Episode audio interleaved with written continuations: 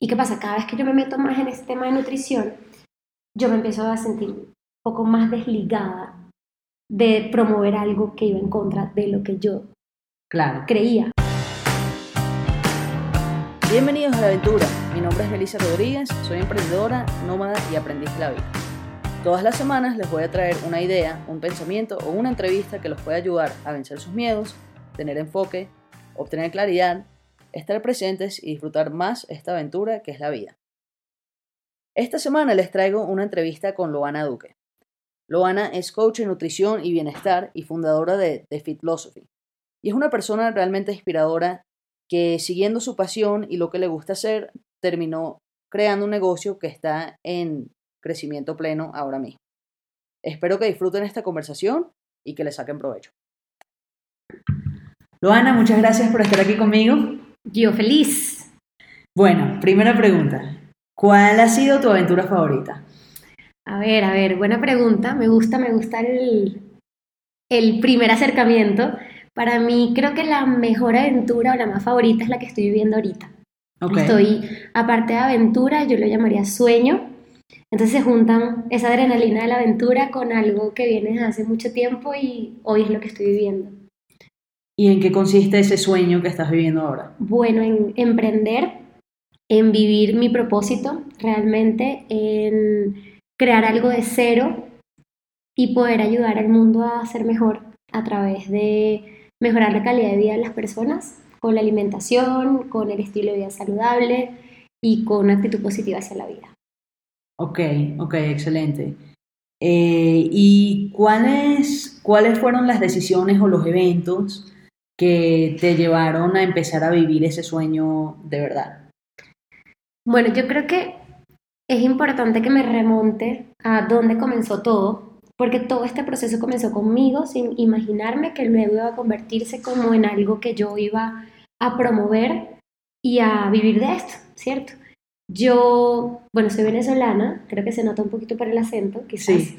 eh, aunque ya se me ha matizado un poquito, pero yo en 2009 me mudo de Caracas a Río de Janeiro Ok. a Brasil y en Río de Janeiro yo me encuentro en un contexto muy distinto al que estaba en Caracas porque es un ambiente muy como muy minado de actividad física, bienestar, está el tema de la playa, la gente se quiere cuidar y más allá del sol que ayuda muchísimo a que la gente sea muy feliz, creo que el carioca tiene algo muy importante que es que disfruta mucho la vida con fiesta, con comida, con todo, pero se cuida mucho. Entonces creo que el día les alcanza y lo tienen distribuido perfecto para que cada uno en su medida haga algún deporte o se cuide.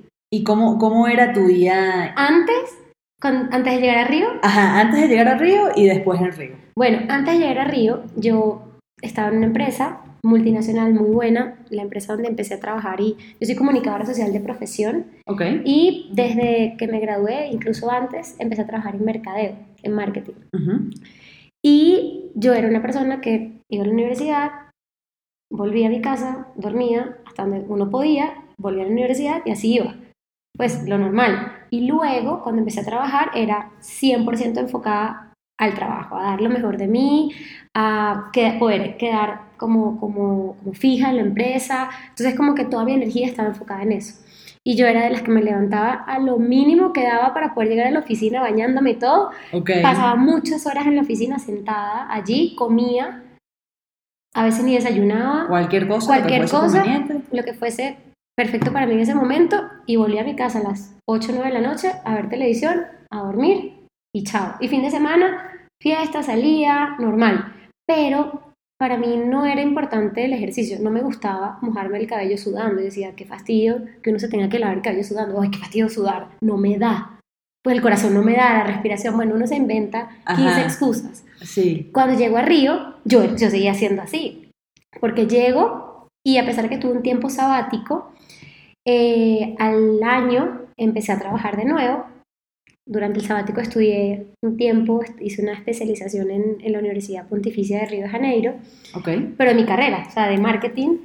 Y mm, conocí gente que estaba muy metida con el deporte y con cuidarse. Más que, más que algo como una carrera o como fanatismo, era parte de su estilo de vida. Y eran personas que yo veía con mucha más edad que yo, y a veces la sentía con más energía y más joven que yo. Yo me fui, tenía 26 años y estas Ujú. personas tenían en su época 33, 35, ya algunas eran mamás. Y yo en un momento dije como, uy, pero ¿cómo hacen? O sea, llegó un punto que tuviste el estilo de vida de estas personas. Sí, como que ellos me invitaban como a, a participar y al principio como que no, me da risa porque empecé a jugar, a hacer yoga o pilates y decía, buenísimo porque estoy haciendo deporte y no sudo, Ok. pero realmente creo que la entrada, siempre digo, no importa cuál es tu entrada, tú luego empiezas un camino que si te gusta y te empiezas a sentir mejor, vas a seguir recorriendo por toda tu vida.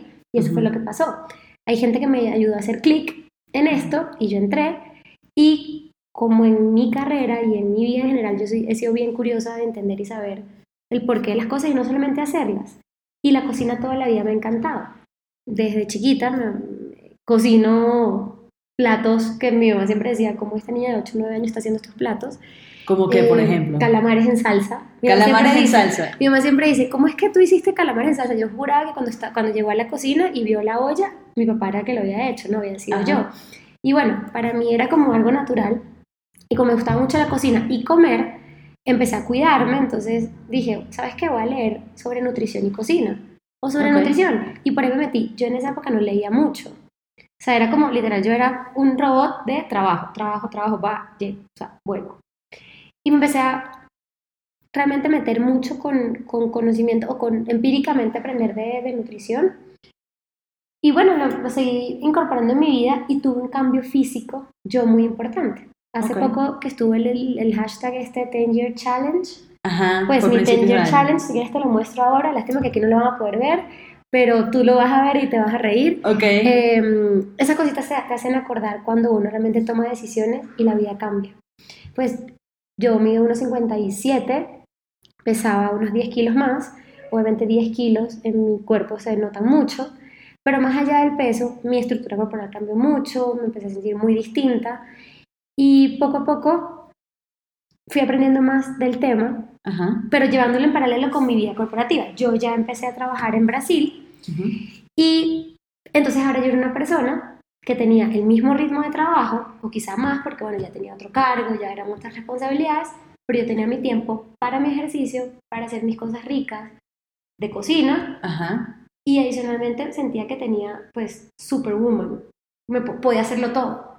Cuando un tiempito atrás, Ujú. pues yo era como, pues, no es que era infeliz, porque no lo era, cada quien en ese momento es de una forma, pero era, eh, yo estaba, sentía que estaba como en automático, ya no estaba más en automático.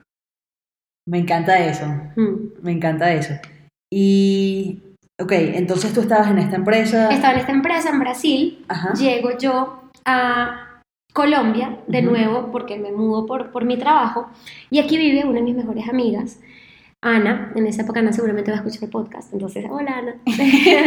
Hola, Eh, Ana. Porque es que Ana, Ana yo siempre la cito porque realmente ella fue una de las personas que a mí me hizo ese clic. Ana, cuando yo llego acá me dice como Loa, ahora que tú eres toda Loa Fit, tienes que ayudarme con esto porque ya yo no puedo más. En esa época Ana tenía como 33 años, 34, Ok. eh, y era una persona como Como tú Yo. habías, como tú habías sido antes de ir a antes de Brasil. irme a Brasil, o sea, trabajo, trabajo, casa, casa, trabajo, chao.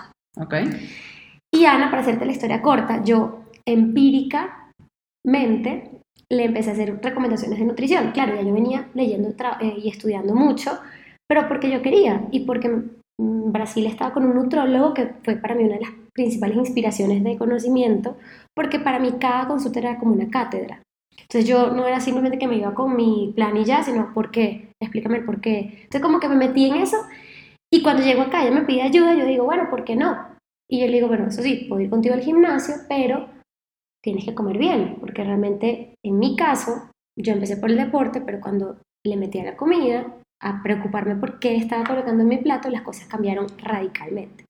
Entonces, me acuerdo que estuve unas- un, un mes de vacaciones porque la visa no había salido acá en Colombia, entonces todavía no podía trabajar, o sea, no Ajá. podía ir a la, a la oficina. Y yo ya le dije, oye, yo te acompaño al gimnasio, pero vamos a la hora que yo quiero, que es en la mañana. Ella, no, imposible, no puede ser. ¿Qué tan temprano? digo, 5 de la mañana, 5 y media. Y yo le digo, oye, vamos una semana. Si no te gusta, más nunca te vuelvo a insistir que vayas a esa hora. Ana hoy va más temprano que yo al gimnasio, en la mañana. Y van al mismo y- gimnasio sí, todavía. todavía. Eh, pero pues no siempre coincidimos, porque bueno, yo, yo ahora hago 15.000 deportes, em, pero Ana, para hacerte la historia corta, rebajó 18 kilos. Pero Wow. más allá de eso, Ana, yo la vi convertirse en una persona distinta o una mejor versión de ella misma, ¿no? Ujú. Me acuerdo que una de las cosas que hizo clic muy emocionalmente fue un día que yo le dije, tú no puedes seguir usando la ropa que usas eh, de cuando tenías 18 kilos menos. Y ella, no, no, no importa, eso me queda bien. Y yo, no, no, vamos un día a Sara. Y yo me hice como la que fuéramos Fashion Emergency y Ajá. nos fuimos a, a comprar. Y cuando yo buscaba ropa, esto, esto y lo otro, y ella decía, no, eso no me queda, yo, sí, eso te va a quedar. Y cuando se puso una falda, ella se vio al espejo y dijo, yo no sé hace cuánto tiempo no me ponía una falda porque no me gustaban mis piernas, porque no me lo imaginaba. Y eso fue, pues, una fábrica de llanto mutuo, porque no eran los 18 kilos, había algo mucho más importante, que era como verse distinta, quererse, amor propio, sentirse capaz de algo que nunca en su cabeza era posible, ¿no? Y los segundos después de Ana fueron mis padres. Mis padres, que tú dices, bueno, una persona de treinta y, de treinta y tantos años, ok, pero ya unos señores un poquito más adultos, hola mamá, pero igual son súper jóvenes, de hecho tú los ves hoy y son unas personas muy jóvenes, en espíritu, en energía y en todo lo demás, mi papá bajó 22 kilos y mi mamá 16.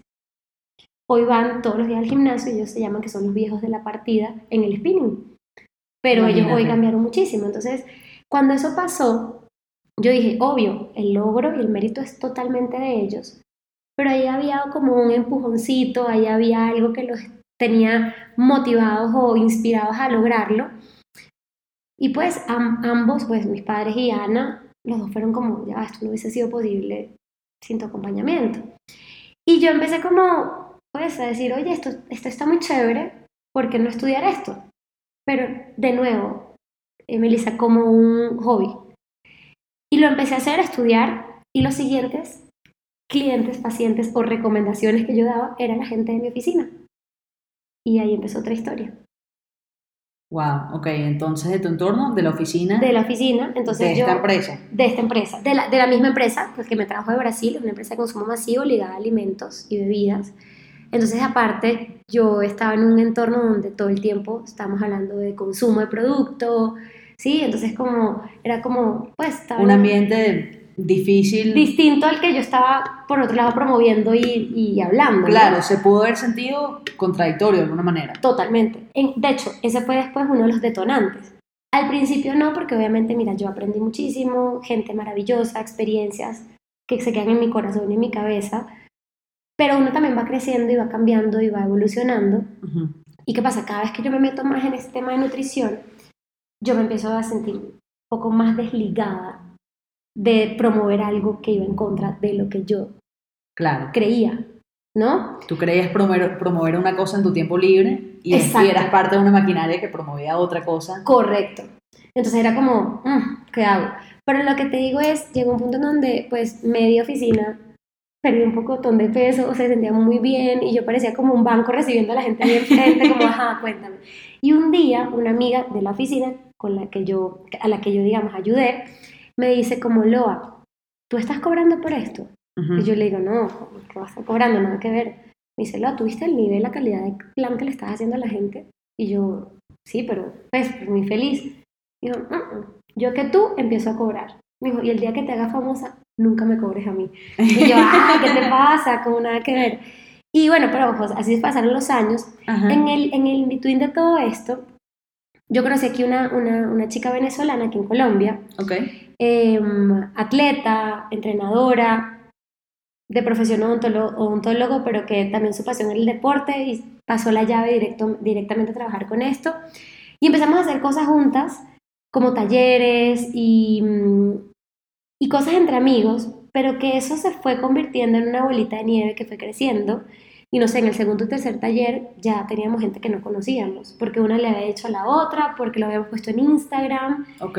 y esa bolita de nieve, Melissa, fue creciendo desde hace cinco años. Pues momentos un poquito más intensos que otros, porque obvio, en todo este camino yo tenía mi trabajo. Co- viajaba constantemente fuera de Colombia, viajaba en Colombia, jornadas de trabajo intensas, y a veces yo tuve que darle un stop a esto, a los talleres, a los cursos de cocina y todo, pero terminó que en algún momento fue ganando cada vez más peso y tiempo y ya yo tenía personas a las que le estaba haciendo asesorías formales. Claro. Sí, a todas estas, también en paralelo, por eso a veces yo digo, ¿en qué momento hice todo? Ajá. Seguí estudiando, hice una certificación de coaching de nutrición, hice una especialización en nutrición holística, sigo estudiando, esto no para. Entonces, fui ganando también yo mucha más base, mucho más terreno. Tuve la oportunidad de tener como una especie de pasantía con un médico funcional, que es una medicina a la que le creo mucho. Eh, es un doctor muy reconocido aquí en Colombia, entonces tuve la oportunidad de estar con él y mucha de mi base, mi conocimiento de hoy, viene de esos aprendizajes con él. Entonces, lo que una de las cosas que yo creo que hace diferente mi proceso de asesoría. Sí. Y bueno, después de eso he seguido formándome en este camino, ¿no? Hacia el enfoque de medicina funcional. Y Interesante. cómo la alimentación realmente puede cambiar o afectar, pues Ajá. cambiar para bien o para mal una enfermedad, curarla, ¿no? Claro. Sí, muy interesante. Em, antes hablaste de- del, del amor propio. Ujú. Pero no te he contado que a todas estas, mientras todo esto lo hice en paralelo, Ajá. hace un poquito menos de un año, en agosto, finalmente decido irme de la compañía. De hecho, yo renuncié en enero, pero entre una cosa y otra no me dejaban ir, me dieron oportunidad de que yo siguiera haciendo cosas un poquito más libre, pero llegó un punto en que la cosa no dio. O sea, es algo reciente realmente Sí. que tú decidiste hacer esto una prioridad y tu enfoque. Y dedicarme 100%. Sí, yo, como te digo, lo vengo haciendo en paralelo hace mucho, ¿Ok? pero en agosto del 2018 fue que dejé mi computador corporativo, dejé Ajá. mis horarios, dejé el compromiso con alguien más Ok. y me comprometí con mi emprendimiento y con dedicarme 100% a la nutrición, a la cocina. Excelente. ¿Y cómo, qué has sentido que, eh, o sea, qué pensaste que iba a ser fácil y que terminó siendo difícil desde agosto? O sea, desde que dijiste, ok, ahora este es mi proyecto, esta es mi vida. Me imagino que tú tenías una imagen de cómo iba a ser para ti, cómo iba a ser tu día, cómo iban a salir las cosas. Me, gusta, me gustaría saber, por un lado, si hay algo que pensaste, eh, ah, esto va a ser fácil y se te trancó el serrucho. Ujú. O si pensaste, ah, esto va a ser una montaña inamovible y realmente fue fácil. A ver, primero creo que me encantan tus preguntas porque me hacen reflexionar mucho y me, y me dejan como pensando en, en todo lo que ha pasado, porque aparte ha sido, eso sí te digo, el tiempo ha pasado volando. Me imagino. Yo ahorita cuando te digo un año, casi un año, porque estamos en junio, ¿Verdad? Es que cuando me dices agosto yo todavía siento que fuese medio año y no. y no, casi un año. hace casi sí. un año, y yo tampoco lo creo, pero uno te puedo decir que ha sido una de las mejores decisiones, decisiones de mi vida. Ok. Eh, creo que una de las cosas o de los desafíos puede ser un tema de organización eh, financiera, pues porque yo vengo de una cultura o de un sistema muy acostumbrado a recibir un salario, unos ingresos fijos y seguros Todos los meses. todos los meses, más un montón de otras cosas que uno como empleado no valora en el momento o están allí y uno las usa y bien, pero cuando ya estás del otro lado dices como, ay, a ver, no tengo impresora. Claro. O sea, son cosas súper chiquitas que he visto en el camino, cosas grandes. Creo que uno de los desafíos es eso, es cómo organizarte ahora que tienes unos gustos, unas costumbres, un estilo de vida, uno cómo lo ajustas, Ujú. entendiendo que ahora, pues, no necesariamente va a llegar el mismo monto ni en la misma fecha.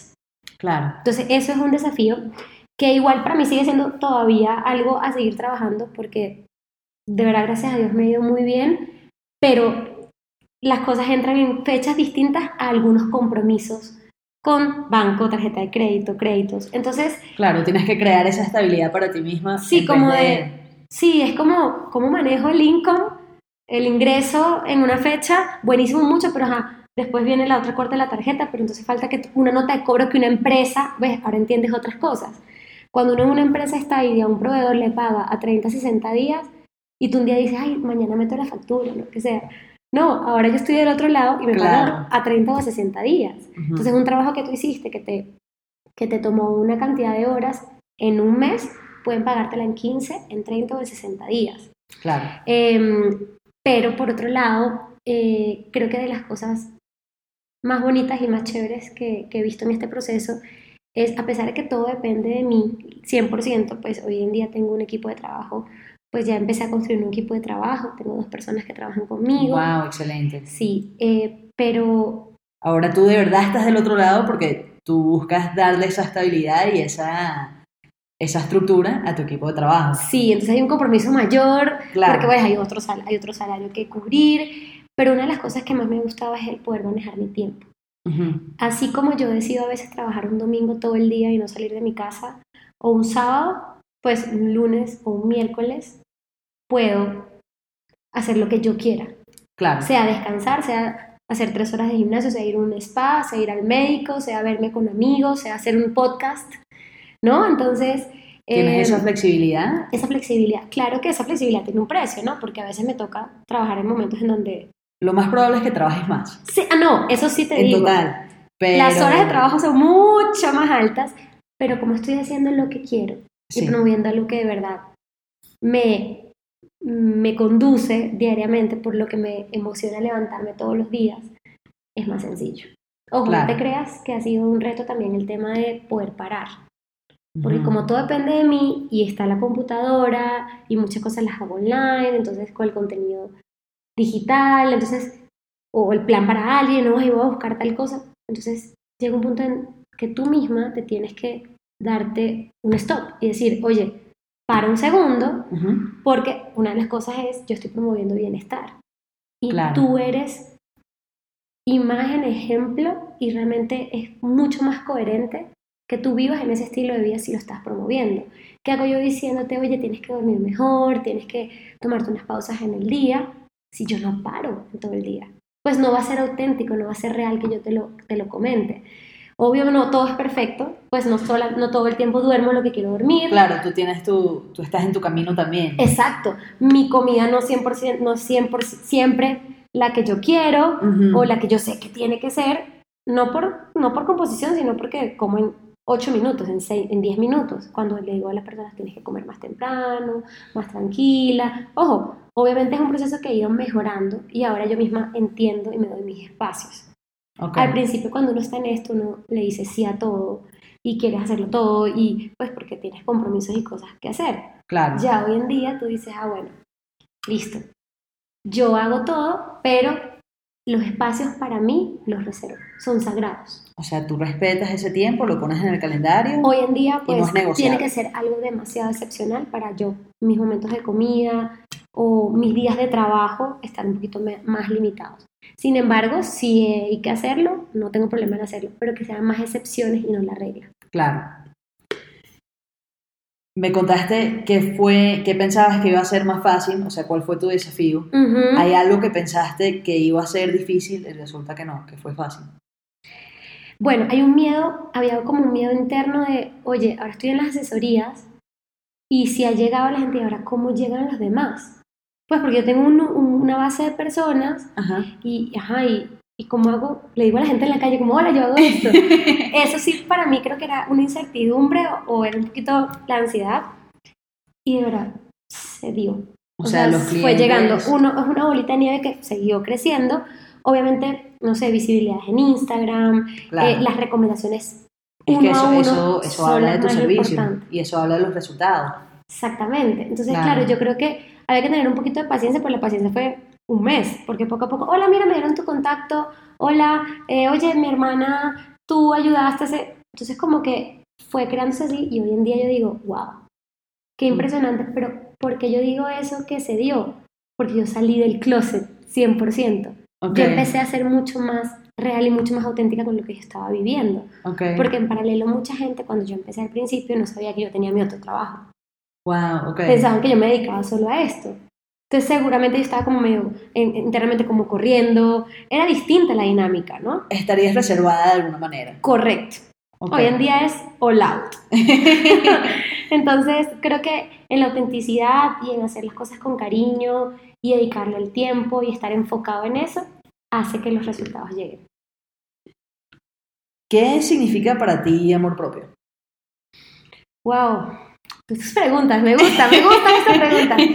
¿Qué significa amor propio? Realmente creo que puede parecer simple, pero es quererse mucho, es ponerse en primer lugar.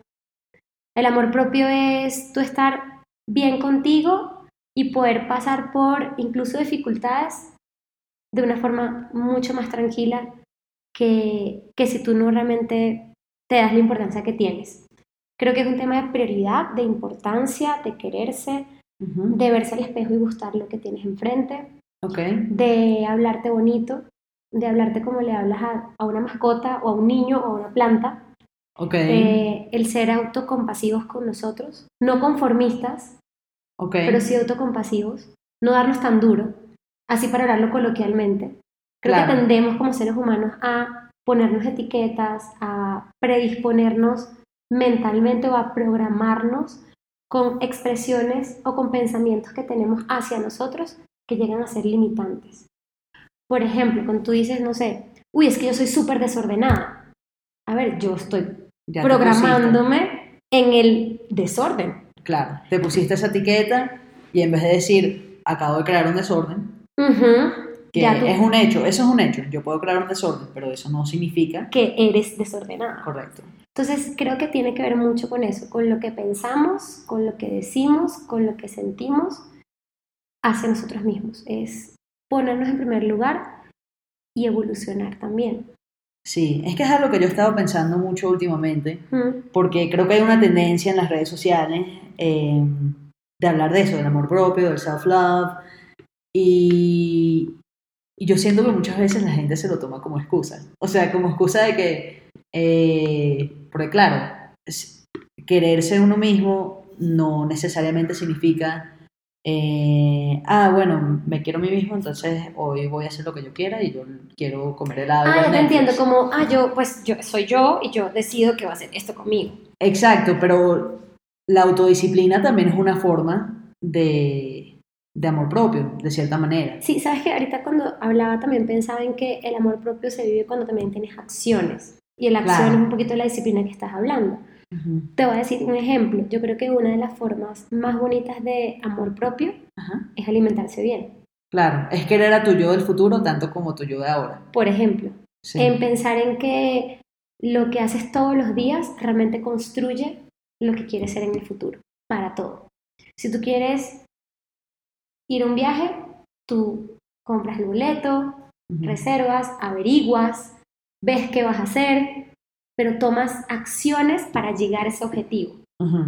Entonces, tú cuando estás hablando de procesos como el de una alimentación saludable, Ujú.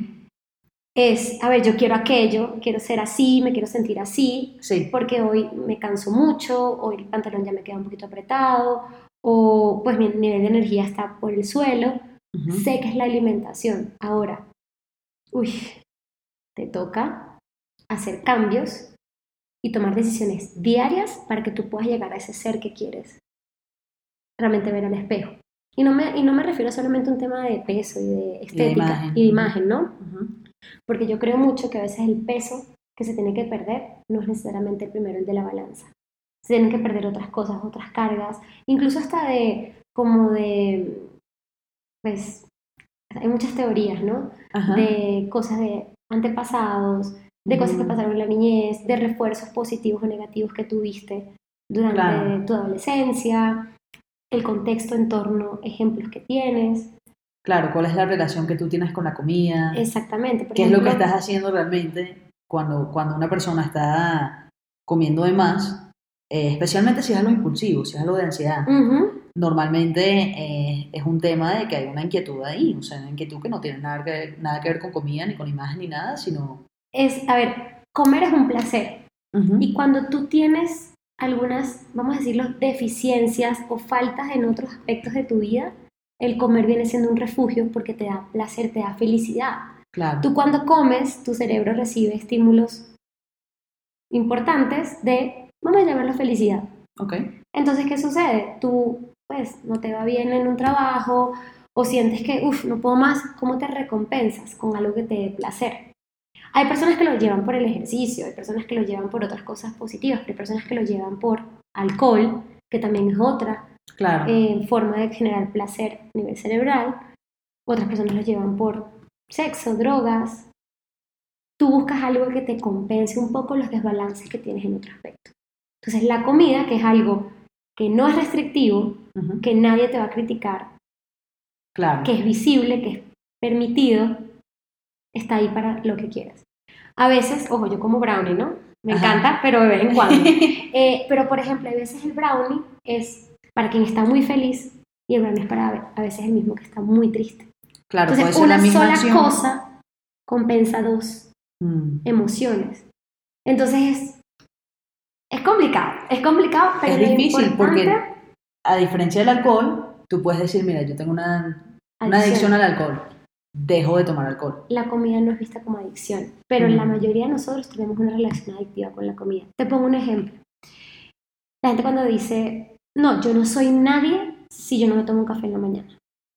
Yo- Sabes que yo era, un- era, Eras, era, bien, bien. era, era una de esas personas. Eh, y hace, hace un par de meses me hice un tratamiento en los dientes, de blanqueamiento de dientes. Y al salir del tratamiento, me dijeron, mira, no puedes tomar té, no puedes tomar café, no puedes tomar nada oscuro, no puedes comer nada oscuro por tres semanas.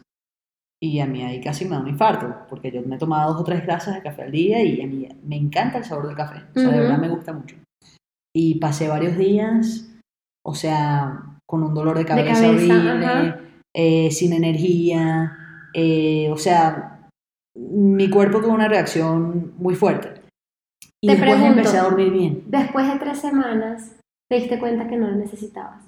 Después de una semana me di cuenta Ah, que no lo necesitaba. ¿Ves? Y me di cuenta que dormía mucho mejor, Claro. muchísimo mejor. Y ahora sí me tomo un café porque me Por placer. Exacto. Pero porque tú decides, no porque dependas de él. Correcto. En, si, si me captas la relación con Sí. la comida.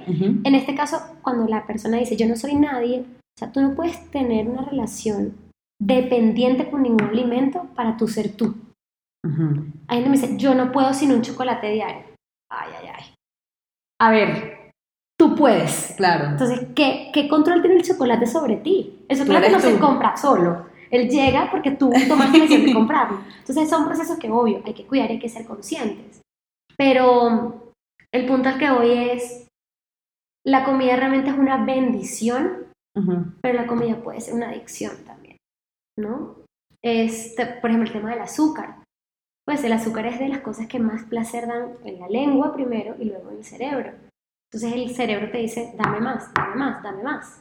¿Y qué recomendación le darías a alguien que esté escuchando y que se está dando cuenta? Creo que tengo una adicción al azúcar. O a. X alimento. Bueno, la primera recomendación es que pueden contactarme para una asesoría. No, mentira.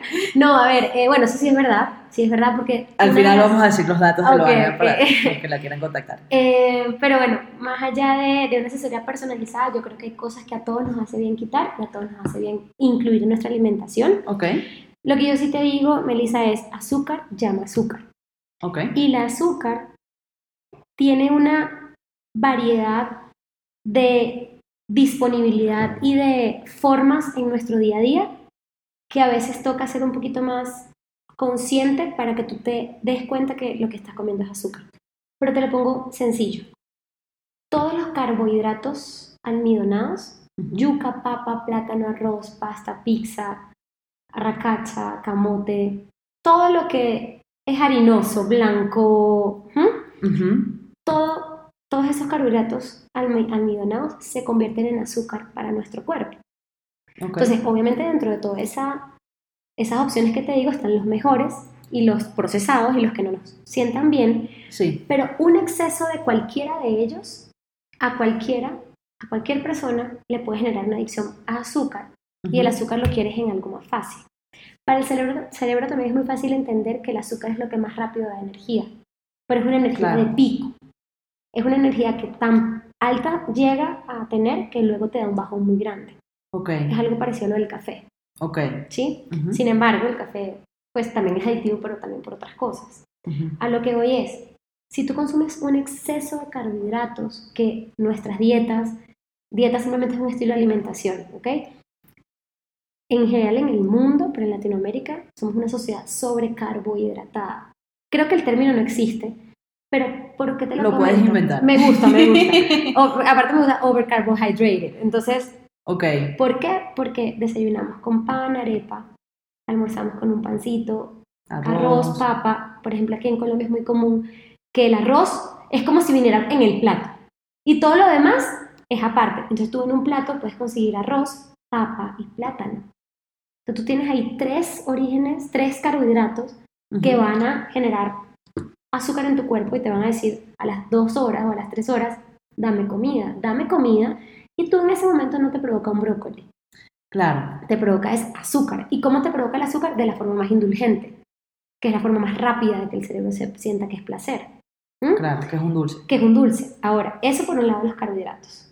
Por otro lado, los endulzantes artificiales. Te iba a preguntar sobre eso. También ellos, de alguna forma, pueden tener cero calorías, Ujú. pero uno, son tóxicos en el cuerpo porque son químicos. Ujú. Obviamente hay unos mejores, entre comillas, acá que otros, pero para mí el mejor endulzante es el que no se usa. Ok. Sí. Ujú. Eh, pero, ¿qué sucede? Tú cuando comes, tomas algo que tiene un endulzante, tu cerebro igual recibió la información de que es dulce. Y aunque no tenga calorías, el cerebro dijo, oye, dulce. El cerebro empieza a disparar sus sistemas hormonales Insulina. de insulina y todo y decir, ah, tal, oh, no hay azúcar, no hay calorías, pero yo disparé los, los sistemas igual. Insulina arriba, el caso de una persona con diabetes todo el tiempo tienen tu insulina arriba, entonces qui- tiene que comer, cada, o sea, comer tres horas porque tienen hambre, porque la azúcar, ¿sí me explico? Entonces, Sí. nosotros siempre somos los responsables de generar la acción en la siguiente comida. Otra cosa, eh, miel, panela o papelón, que, ay, bueno, más saludable, todo. Sí, obviamente una miel real es mejor que una azúcar blanca refinada. Pero eso no, lo no, quiere, no quiere decir que la miel no, se, no tenga un impacto metabólico en tu cuerpo. Entonces, Claro. si ya tienes alguna condición mínima Ajá. y tú comes, tomas miel, comes miel, es como si comieras azúcar.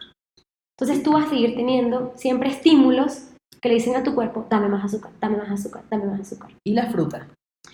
La fruta es la mejor fuente de azúcar que podemos tener, debería de ser incluso la única fuente de azúcar, porque la naturaleza es tan sabia que a ella le dio el azúcar que necesitamos. Pero como la fruta tiene fibra y la masticas y la fibra hace que tu insulina no suba tan alto en tu sangre, pues puedes comer fruta.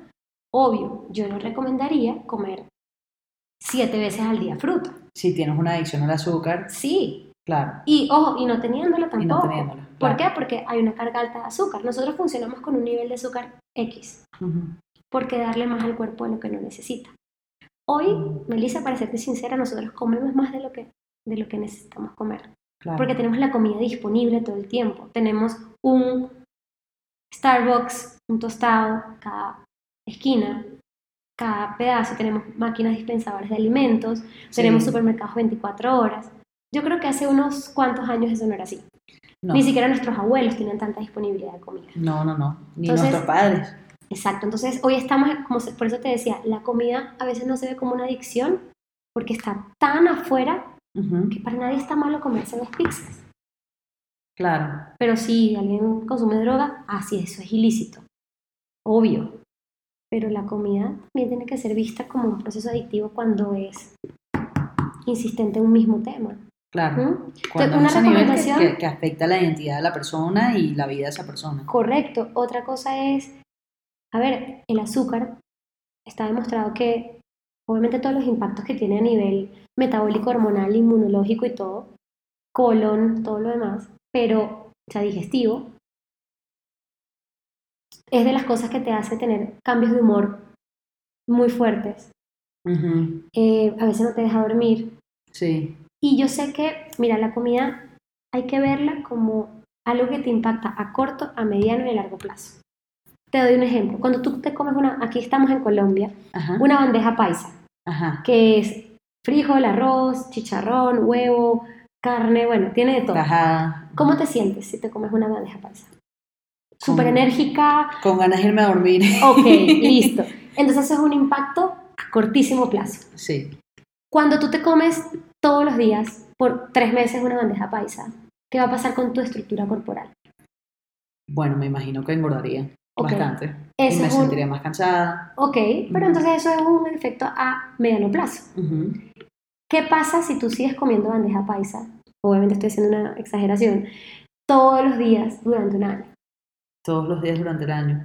Bueno, me imagino que podría contribuir hacia algunas enfermedades. Correcto. Tu sistema cardiovascular va a estar afectado, tu hígado seguramente va a estar muy cargado, Sí. pues puedes tener temas digestivos súper Mm. fuertes. Entonces, ¿ves cómo la comida sí tiene un impacto a corto, mediano y largo plazo?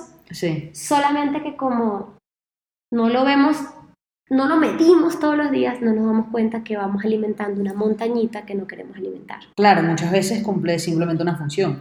Ujú. Tengo hambre, tengo que seguir trabajando, quiero quitarme este problema de encima para poder seguir trabajando Correcto. Y entonces buscas lo más... Tú acabas de decir algo súper importante. Salgo de esto ya. La comida tiene que ser todo menos automático. La nutrición, tu nutrición, pues todas las nutriciones que existen, que no solamente es la del alimento, pero enfocándonos en esta parte de alimentación, Ajá. no puede ser visto como un, auto, como un acto automático. Automático. Cepillarse los dientes, Segunda vez que usas esa palabra. Sí. Interesante. El, el cepillo de dientes es automático, porque es una función tum, tum, tum, ta, chao. Pero imagínate que la comida es la gasolina que nos hace funcionar bien o mal. Entonces tú Mm. cuando, mira, eh, a veces yo pongo el ejemplo, tu celular tiene un forro, tiene un, un case, Ajá. ¿por qué le tienes un forro al celular? Para protegerlo. Ok, bien, excelente, yo también, de hecho. Ok. Em, ¿Por qué lo quieres proteger? Porque se me cae todo el tiempo. Ok, y si se te cae, ¿qué le pasa al celular? Se puede romper. Se daña, ¿cierto? En efecto, el celular que se nos dañe nos afecta porque cuesta plata, Ajá. pero yo te aseguro, Melissa, que si, se te daña el celular y tienes para comprarte otro, otro teléfono, te lo vas a comprar y a lo mejor te compras hasta la mejor versión, a la que ya acaba de salir, Claro. y se repuso y está perfecto. Algo que tú no puedes reparar así de inmediatamente, tú no puedes ir a comprar a la esquina salud. Es tu bienestar. Si tú dañas tu bienestar, si tú dañas tu cuerpo, si tú no realmente no contribuyes a que él esté bien, Ujú. te va a costar mucho más caro y mucho más tiempo recuperar la salud. ¿Qué es recuperable? Estoy totalmente de acuerdo. Pero ojalá no sea muy tarde. Y ojalá el camino no sea muy tormentoso. Porque cuando las cosas son hechas obligadas, es muy distinto cuando tú emprendes un proceso porque ya tú algo te hizo clic. ¿Qué? Ok, me has hablado ya varias veces del, de, bueno, del clic en tu, en tu propio camino, camino fit, por decirlo de alguna manera. De bienestar, de de wellness. bienestar Ujú. en tu propio camino de wellness y también me hablaste de, tu, de los clics en tu camino hacia emprender. Ujú.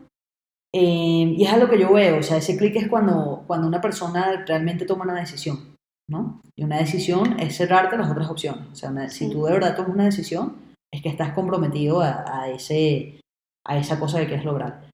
Em, tú hablas con muchas personas, no solo tus clientes, pero metida en este mundo, ¿cuál es la diferencia entre las personas eh, que, que sí les hace clic eh, y se comprometen a esos resultados de bienestar para ellos mismos y las personas que se quedan en un limbo y hacen intentos a medias y realmente no obtienen los resultados que, que, a, lo, que a lo mejor realmente quieren.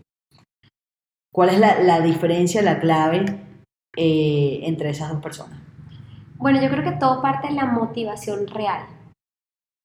Yo creo que no, no puede ser porque alguien más te está insistiendo, porque tú sientes que, que debes hacerlo. Yo creo que realmente tiene que haber una motivación real. Y la motivación real puede estar porque ya te diste cuenta que tocaste fondo o no quieres tocar el fondo, pero después de la motivación es la acción.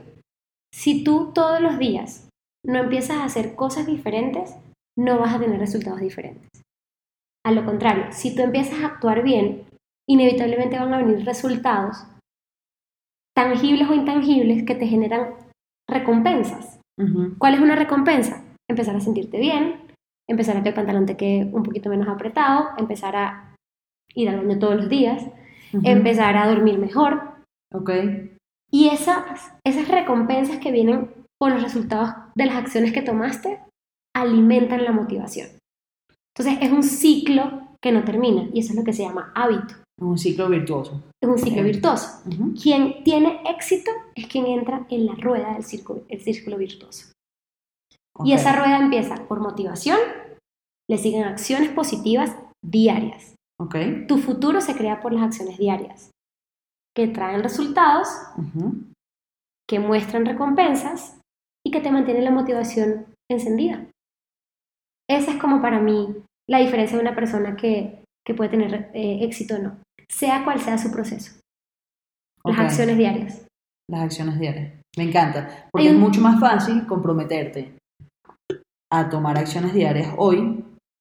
O sea, a decir, hoy voy a tomar estas acciones, en vez de decir, por, el próximo, por los próximos tres meses voy a hacer esto y esto y esto. Es mucho más fácil empezar con un día, Correcto, un día a la vez. siguiente. Exacto. Mira, cuando un bebé empieza a caminar, él no empieza de una vez caminando, él empieza a sentarse un poquito mejor, luego empieza a gatear, luego se da tropiezos caminando hasta que camina solito.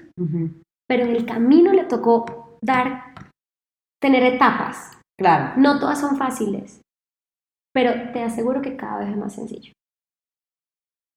Excelente. Y volviendo, ok, volviendo a tu aventura actual, tu emprendimiento. Eh, como alguien que también emprende, sé que hay días que no te sientes así con ganas de conquistar el mundo, que a lo mejor te sientes un poco perdida, desmotivada, a mí me pasa. Eh, ¿Qué haces en esos días para volver a, a tu mejor versión? Al eje, ¿no? Sí, Mira, yo creo que, creo que hay varias cosas, pero ahorita que lo, que lo preguntas, se me viene a la cabeza un círculo de apoyo muy bonito, ok, que viene de familia, que viene de amigos, que viene de gente incluso que pueden ser mentores o guías en tu proceso. Yo creo que yo creo cada vez más en que uno tiene que apoyarse en personas que tienen más experiencia o se dedican a áreas en las que tú sabes que tienes que, que seguir desarrollando. Entonces, yo tengo, yo tuve un life coach también que me ayudó como en el proceso de transición. ok, También creo mucho en, en el descanso. A veces el descanso es lo que a ti te vuelve a dar el impulso. ok, También siempre está la amiga que te conoce toda la vida ajá. y que tú vienes y le dices, oye, uy, estoy mal. cansada, pues no quiero, mañana tengo curso, mañana tengo una conferencia y me provoca quedarme dormida. Y pues tienes esas personas que te recuerdan, a ver, no esto es lo que tú querías, esto es lo que, digamos, realmente te, te, te soy sincera, me ha pasado poco, Ok, me ha pasado poco, Eh, pues también no siempre está el amigo ahí al lado, ahí toca agarrar y decir, a ver, yo quiero volver a Bali, ajá, entonces creo que tengo que pararme a trabajar. claro. Qué, qué felicidad y qué bendición poder trabajar en lo que quiero, en lo que me gusta. Entonces, a Mantener veces, esa visión. sí, mantener esa visión, pero a veces tienen que haber motivadores, sean de cosas que quieres lograr, de sueños, otros sueños que quieres realizar, para que tú digas, oye, aquí estoy. ¿Sí? Claro, Obviamente hay una presión muy interna porque todo depende de ti, claro. pero creo que, creo que si me, me lo vuelves a preguntar, te diré, círculo de apoyo, Ajá. amigos, guías o mentores que conocen tu proceso y que tú puedes agarrar un teléfono y decirle, o sea, que necesito, que, necesito me que me das un empujón. Claro, Pues con las palabras que uno le salgan en el momento, ¿no? sí. Pero si no, toca volver a aquello que te hizo tomar decisiones o tener la visión a donde quieres llegar. Para que te vuelvas a seguir, para, para- pares el traserito del, del sofá. Sí, sí, es verdad. a veces lo que uno necesita es, bueno, es acordarse de por qué empezó y, y hacia dónde vas. Correcto. Sí. correcto. Y así como uno se, como, bueno, yo no tengo hijos, pero eh, veo las personas que tienen hijos y a lo mejor justamente por amor al hijo que no quiere ir al colegio, es que tú le dices, mira, no, tú tienes que ir a estudiar, etcétera. Y esos son los momentos como que uno tiene que ser su, propio, su propia madre de alguna manera Ajá, y decir, no, o sea, tú estás en esto por algo y lo vas a hacer. correcto. Sí. Y a veces, ¿sabes qué pasa? Ese día es el mejor. Ese día pasan cosas maravillosas. Y, y, y eso sí, mira, me pasó el sábado reciente. Sí. Yo era, vengo una semana, venía de una semana súper llena. Ajá. Eh, como te decía, de verdad, con estas dos personas que están en mi equipo, me siento muy apoyada y me siento mucho más tranquila. Pero sin embargo, yo tengo que estar ahí. Pero yo llegué y yo decía, wow, estoy cansada. Y mira, y es como si prendieran un switch. Y para mí fue uno de los mejores talleres de cocina que he hecho. Mm. Puede ser casualidad o no, el grupo fue maravilloso, o sea, todo, a ver, ojo, todos me gustan, Pero uno se acuerda como de varios, de grupos. Esto fue increíble. El sábado yo salí como Fue especial. extasiada del curso y decía, esto es, esto es. Ok. Pero temprano yo estaba un poquito más, ay, estoy cansada, estoy, ¿no? Sí. ¿Y tienes, tienes rutinas? O sea, tú tienes una rutina que haces todas las mañanas. O sea, que, ¿cómo, ¿cómo es esa primera hora después de que tú te levantas? Sí, a ver, como todo, no, no es perfecto. Claro. Eh, te digo que he tenido momentos en donde he sido muy disciplinada. Ujú, En temas de rutinas, por ejemplo, creo mucho en levantarse muy temprano Ok. y en aprovechar cuando todavía la ciudad y el ambiente no está... Cuando está dormida todavía. La ciudad está dormida, Ujú. tú no. Me encanta eso también. Tú tienes una ventaja sobre Sí. eso. Entonces esa ventaja tú la puedes aprovechar y es cuando yo la aprovecho para meditar Ujú. o incluso para hacer ejercicios. ¿Cómo meditas? Medito, yo tengo, yo hago meditación trascendental, Ok. es el- como el nombre de la técnica. ¿Hiciste el curso? Hice el curso, sí, lo hice en Brasil. Ok. Y medito con, un, con una, mm, un mantra, no es un mantra, un- una palabra en sánscrito que en mi cabeza no tiene significado, entonces ahí la repito, me la dio un maestro Ujú. y así medito por 20 minutos. 20 minutos. También lo he hecho de otras formas. A veces he usado apps, porque también a veces pruebo cosas para poder recomendarle a otras personas, eh, porque hoy en día hay muchas herramientas. Entonces, Muchísimas. pues vamos a probar cómo es meditar con una app. Ok. O he meditado con mantras también, que he visto en mis clases de yoga, entonces los repito en la mañana. O simplemente a veces no tengo los 20 minutos, pero tengo 5, tengo 10, solamente a sentir la respiración. Ok. Pero la que más me gusta es mi meditación trascendental. De 20 ¿Sí? minutos. Que te soy sincera, ahorita tengo unos días que no la he hecho mucho, o sea, tengo unas tres semanas en donde no he estado tan, tan juiciosa, pero Y lo sientes, Pero- yo, yo también medito y yo lo siento. Si, si paso más de una semana sin mi rutina normal, empiezo a... a, sentirte, sentirlo. a sentirte como cargada. Un poco, sí. Siento, Mm. no sé, siento mi ser distinto. Sí, lo que pasa es que como, ahorita te lo juro que a veces siento que es tan dinámico mi día, que yo no sé si ese es el factor, Ok. pero estoy segura que sí. O sea, estoy segura que, que influye. Pero entonces, a lo que voy es, esa hora de la mañana es como mágica. Ok. O sea, te Eh, levantas, meditas. Sí, por ejemplo, una, una rutina que me gusta mucho también es, y la empecé a incorporar hace como dos años, Ujú, pero desde que estoy en esto es prácticamente diario. ujú. De hecho, hay un libro que les recomiendo mucho que se llama La magia de Rhonda Byrne. No sé si lo conoces, No lo conozco. pero es Lo espectacular. Es una lectura súper sencilla, pero Sí. básicamente te para en el agradecimiento. Ok. Y sí, yo creo que desde hace mucho rato yo agradezco pues tener salud, eh, mi familia, mi trabajo, eh, mi novio, mi, pero no agradecía cosas pequeñas. Cosas como agradezco a mis manos que me permiten preparar recetas que puedo pasar luego para la gente que, que yo asesoro, o las manos que preparan la comida que yo como. O sea, te vas a niveles que son a veces como obvios, pero no, cuando no las tengas o cuando, pues, lo que pasa cuando uno tiene gripe. Claro. Tú no te Perfecto importas de cómo estás respirando hasta que tienes gripe. Tú dices, uy, y ya cuando te descongestionas, tú dices, ay, ya, se me fue. Pero Sí. antes no agradeciste por tener pulmones que te hacen respirar. ¿Y cómo agradeces? O sea, ¿lo escribes? Mira, entonces, por ejemplo, hoy en día, o sea, La magia es un libro que tú puedes, son 28 días de agradecimiento y te, y te, y te da una guía de qué tipo de cosas agradecer. Ok. porque te lo abre como en capítulos. Entonces es un ejercicio diario. Tú la magia la puedes tomar cada vez que quieras. Pero hoy en día lo que yo hago es en la mañana, antes de extender la mano al celular, ¿Tienes, es- un, ¿Tienes un despertador aparte? no, pero tengo el celular afuera. Esa fue una de las cosas que hice, ya no lo tengo en el cuarto. Entonces eso hace que yo no esté tan dependiente del celular en la noche Y entonces, ¿cómo? O sea, suena tu despertador Suena. en otra, en otra habitación y me paro. y te paras. Exactamente, está en la sala, está suficientemente alto para escucharlo, Ujú. pero ya me paré.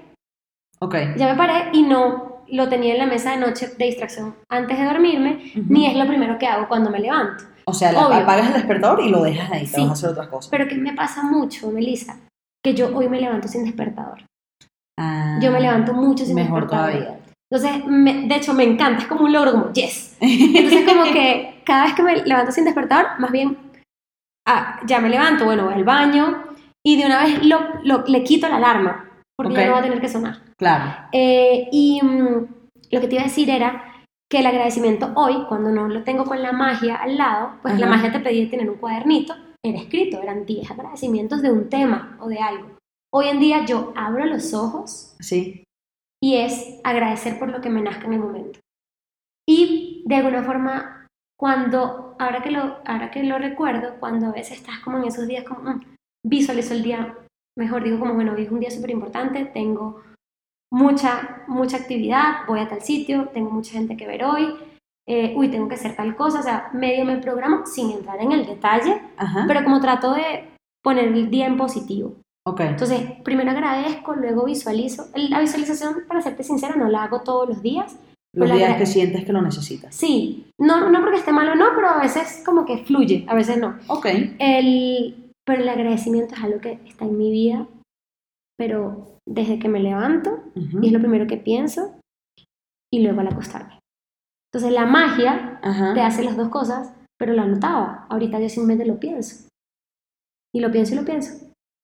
Y después ahí empieza el resto. Si medito, voy y medito, Ok. después voy a hacer ejercicios. Ok. Yo soy una persona de ejercicios en la mañana, Haces ejercicios en ayunas. hago ejercicios en ayunas. Ok. Me encanta sentir que agradecí, medité, hice ejercicio, subí a mi casa y todavía son las 8 de la mañana. Te entiendo. Es como, es como, ahora sí, Sí. I'm on top of the world. Ese es como un Total. poco mi, mi- porque me siento muy bien, porque ya yo hice mucho por mí en la mañana Ujú. y siento que puedo dar lo mejor el resto del día. Entonces, claro, no todos los días son así de perfectos, Claro. pero cuando tengo esa rutina mucho más afinada estoy mucho más. ¿Y tienes una mejor. rutina de noche? Aparte de lavarme la cara, que eso es algo que no, que no, pues, a menos que uno llegue demasiado cansado o se, pues, Ajá. te acostaste en la cama así, pero para mí es sagrado ir al baño, lavarme la cara, Ok. obviamente cepillarme, Ajá. echarme un par de cremitas Ajá. y luego en la noche uno de los rituales que empecé a hacer hace un tiempito ya también es tener el celular fuera, pues Sí. como que ya ir al baño a lavarme la cara es como ya programarme a, bueno, después de acá me voy a acostar.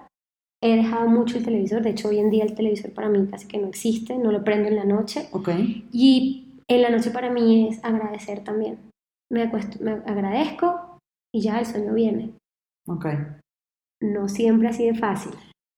Porque me, me, me, me cuesta mucho a veces porque tengo tantas cosas pendientes que empiezo ya a hacer como yo mi programación del día siguiente como, ay, tengo que hacer lo otro, ay, tengo que hacer lo otro. O sea, y me toca como parar, respirar, Ujú. Decir, tengo que dormir bien y pues el sueño llega inevitablemente. A veces me ha tocado usar mis técnicas de pararme a hacerme una leche de coco con cúrcuma para que ba- Eso bajen suena las, re- las revoluciones, delicioso. Se llama Golden Milk. Ok. Entonces bajo las revoluciones así Ajá. y algo que a mí me da sueño rápido es leer. Leer. Entonces, ¿Qué lees de noche? de noche cuando leo no leo nada de, de como de estudio. Lees. Leo para mí, leo, leo temas como de... ¿Lees ficción? ¿Lees desarrollo personal? Leo desarrollo personal, leo, por ejemplo, eh, biografías Ok. o leo temas de, mm, no sé, sí, yo, yo les diría desarrollo personal, pero no que tenga que ver con nutrición, porque entonces me quedo, Claro. Eso te estimula. me estimula. Entonces, no, en la noche la lectura no puede ser de nutrición para mí. O sea, no puede ser nada de lo que hago hoy, En el día a día, es algo como un regalo mío. Entonces, eso, aparte que me, me parece bonito cerrar el día con algo así, me da sueño. Claro. Pero ojo, tengo rato que no lo hago tan, tan seguido. Digo que esta, en la semana estoy como entre dos, tres veces por semana. Ok. Pero idealmente, tomarse por lo menos 10, 15 minutos para leer algo para ti diario. Sería wow. Claro. Esa Bueno, es la otra nutrición que te decía, pues parte de, de las otras nutriciones que existen para mí. Interesante. Sí, es, es importante tener el objetivo diario, sabiendo que lo más probable es que uno no lo haga todos los días, o no lo hagas perfecto Sí. todos los días, pero si te quitas la meta diaria, entonces no lo vas a hacer nunca. Correcto, es tener por lo menos en papel el qué hacer, Claro. ¿sí? El entrar en el círculo virtuoso. Virtuoso. en Exacto, eso, ¿sí? sí. Sí. Excelente. Em, bueno, una última pregunta. Eh, antes de que nos digas dónde te pueden conseguir, Ok, etcétera. Eh, si yo te dijera, mira, Luana, mañana alquilé uno de esos aviones que, una de esas avionetas que tienen como un mensaje, ¿sabes? Que van arrastrando un mensaje por el aire. Eh, y va a volar aquí por, por Bogotá. Y no puedes poner un mensaje relacionado con tu negocio, o sea, no puedes decir, llámame, llámame si quieres empezar tu vida de bienestar. Pero puedes poner un mensaje, una frase que, que le dices al mundo. Wow.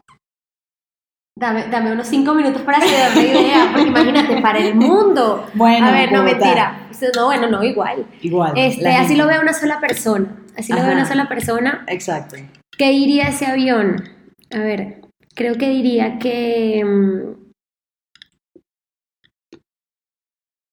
Yo creo que diría que alimentarse bien es el mejor regalo diario que puedes darte. Creo que por ahí iría.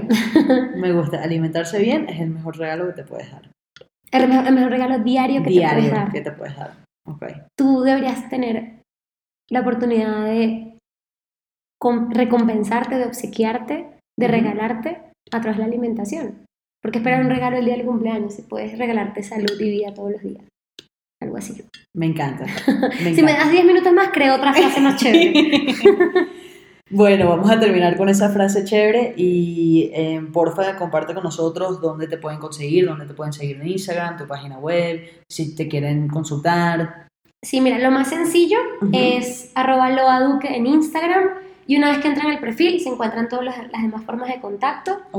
Em, para mí es importantísimo a través de este medio, en consultas, en conferencias y en los cursos, realmente promover la educación. Creo que cuando estamos informados, tomamos las mejores decisiones. No se trata de criticar ni de culpar a quien no está haciendo las cosas bien, porque a veces estamos desinformados o mal informados por la industria y por, y por mil cosas. Entonces, eh, cuando vayan a esos espacios, lo que se van a encontrar es tratar de promover información que les haga tomar mejores decisiones. Entonces, por allí los espero, yo feliz, que dicen que vienen de, de parte de Melissa, ahí los recibo con mucho más cariño. Bueno, muchísimas gracias, Loana. Me encantó esta entrevista. Creo que, eh, bueno, ciertamente me inspiraste a mí. Me pusiste a pensar, o sea, yo aquí haciéndote preguntas y yo pensando, ajá, en mis hábitos y qué estoy haciendo yo. O sea, realmente eh, estoy segura que todos los que nos están escuchando van a estar pensando cosas similares. Bueno, esa es la idea, que se despierten a veces triggers o, o estos mismos clics Ajá. y que el camino que cada quien quiera explorar, simplemente se decida a explorarlo, a tomar acción y hacerlo, a salir del closet Excelente. y ya. Bueno, muchísimas gracias. Bueno. Muchísimas gracias por escuchar esta entrevista con Luana Duque. Espero que la hayan disfrutado. Por favor, recuerden que ayudan muchísimo si la pueden compartir en Instagram, en sus stories o simplemente mandarle el link a alguien que piensan que la podría disfrutar también. Si me están escuchando por Apple Podcast, también estaría súper agradecida si me podrían dejar un review por ese medio. Eh, y si me quieren mandar cualquier tipo de feedback, mi Instagram es melisa.r.j o me pueden mandar un email a melisa.melisarj.com. Muchísimas gracias por escuchar y por ser parte de esta aventura conmigo. La semana que viene estaré aquí otra vez con otra entrevista o otro pensamiento y nos vemos en ese momento. Gracias, chao.